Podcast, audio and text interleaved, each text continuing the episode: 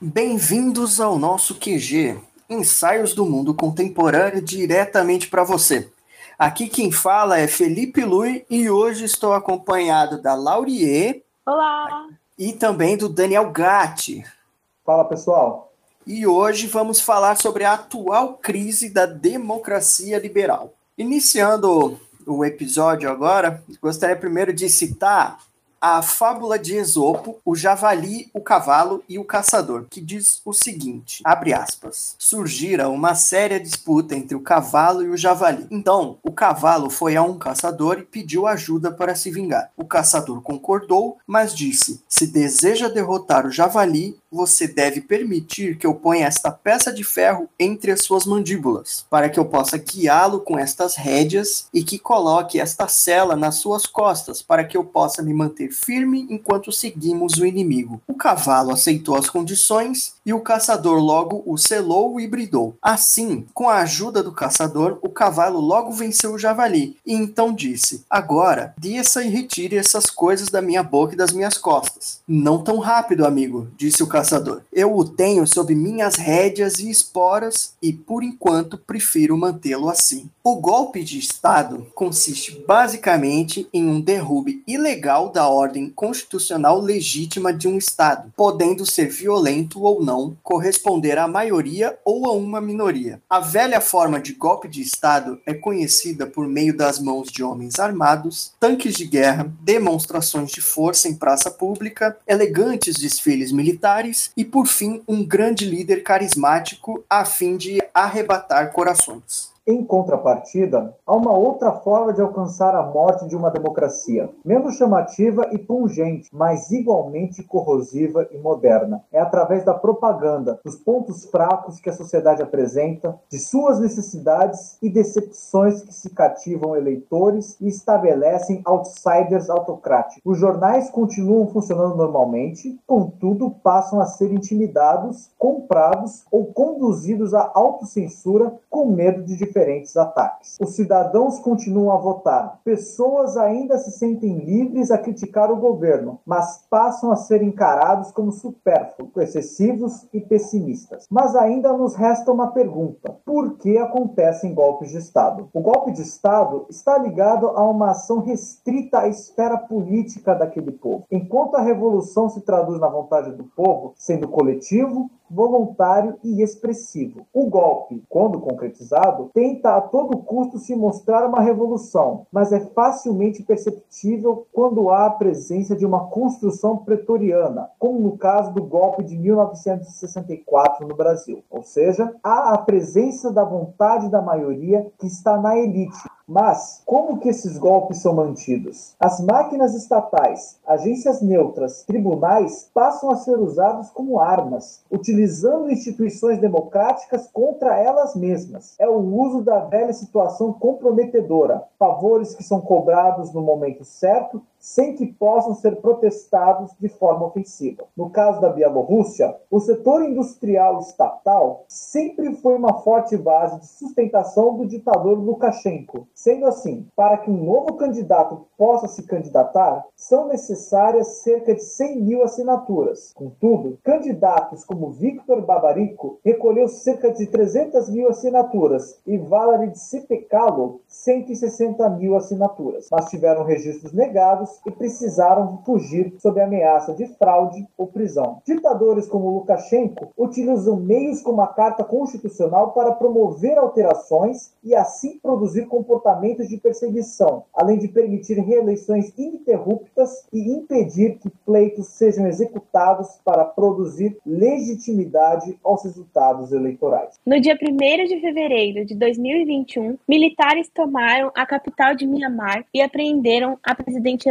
Aung San Suu Kyi e reclamaram o governo do país. Apenas cinco anos depois das primeiras eleições democráticas no país, em 25 anos, dando início a uma tendência preocupante no mundo. Em maio, no Mali, o exército sendo liderado pelo vice-presidente prendeu o presidente, o primeiro-ministro e o ministro da Defesa. Apenas nove meses após o exército ter dado um golpe no antigo governo em 2020 e acordado um novo governo de transição civil. No mesmo mês, o exército da Guiné reivindicou o governo do país após o então presidente do país, Alpha Condé, ter declarado que os limites de mandato do país não se aplicavam a ele e que tentaria se eleger novamente. Agora, em outubro, o general do exército sudanese tomou o poder no país após meses de instabilidade política no país, em antecipação da transição do então governo transicional do país para um novo governo civil legítimo, dizendo que estava prevenindo uma guerra civil no país. Ao longo do último ano, ocorreram quatro golpes de Estado ao redor do mundo, dando fim a um período onde se via uma queda dessas tomadas de poder ilegítimas na última década, concretizando uma previsão feita por analistas sobre uma crise que assola as democracias modernas e o aumento das tendências fascistas ao redor do mundo. Dos 11 golpes de Estados registrados no mundo desde 2017, 10 ocorreram na África. E ao observar as condições similares em que esses golpes acontecem, presidentes que governam há muito tempo, há mais de 30 anos no caso de Chad, acusados de corrupção ou abusos contra a população, sendo derrubados pelos militares com diferentes níveis de violência. O que é de se surpreender nessa onda é a popularidade de alguns desses golpes com a população geral, no Mali e na Guiné, a tomada do poder pelos militares foi comemorada pela população, que sofria com presidentes que governavam há décadas, utilizando de ferramentas jurídicas para se manter no poder, levantando a questão da legitimidade da democracia nesses países. É importante destacar que esses golpes de Estado são objetivamente retrocessos civilizacionais e suas consequências na população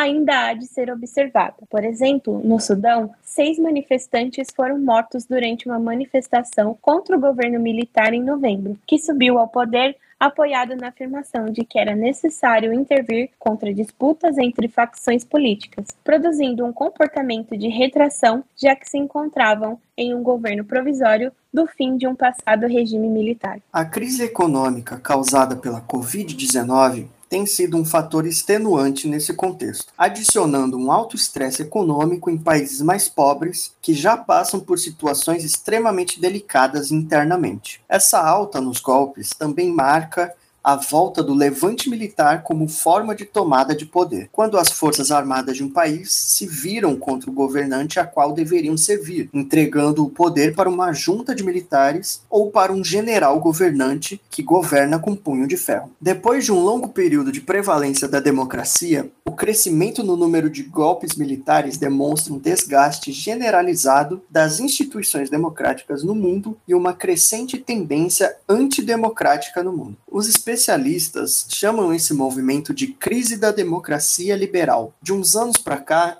o mundo assistiu diversos políticos com discursos radicais serem eleitos para liderarem países. Donald Trump e Jair Bolsonaro são exemplos claros disso. Muitos outros países agora enfrentam o crescimento da popularidade de figuras políticas com discursos antidemocráticos. Uma pesquisa do Pew Research Center, feita com mais de 30 mil pessoas de 27 países diferentes entre maio e agosto de 2018, mostra que 51% dos entrevistados se dizem insatisfeitos com o funcionamento da democracia em seu país. Isso se dá pela má representatividade, onde a população não se vê refletida em seus líderes somada à desigualdade e ao descaso dos líderes para com as vontades da população. Assim, partidos foram se enfraquecendo e políticos que se pintam como uma espécie de salvadores que atacam o sistema que os elegeu caem nas graças do povo já desesperançoso. Com a tecnologia e o acesso à opinião popular facilitada, a manipulação do discurso a fim de agradar as massas tornou-se uma tarefa mais fácil. Quando eleitos, tais figuras não conseguem sustentar a realidade. O seu desespero rumo o país para uma situação desfavorável. Em momento de pandemia, pandemia, isso ficou muito claro. Isto leva ao ataque às instituições democráticas. A culpa nunca é do governante, sendo terceirizada para quem discorda dele. Infelizmente, essa tática é aprovada pelos apoiadores dos seus líderes, que acabam por diminuir com o tempo. Foi possível ver o resultado disso quando, no início de 2021, após a derrota de Trump nas urnas, o Capitólio foi invadido. Seus apoiadores não confiam ou aceitam o sistema eleitoral estadunidense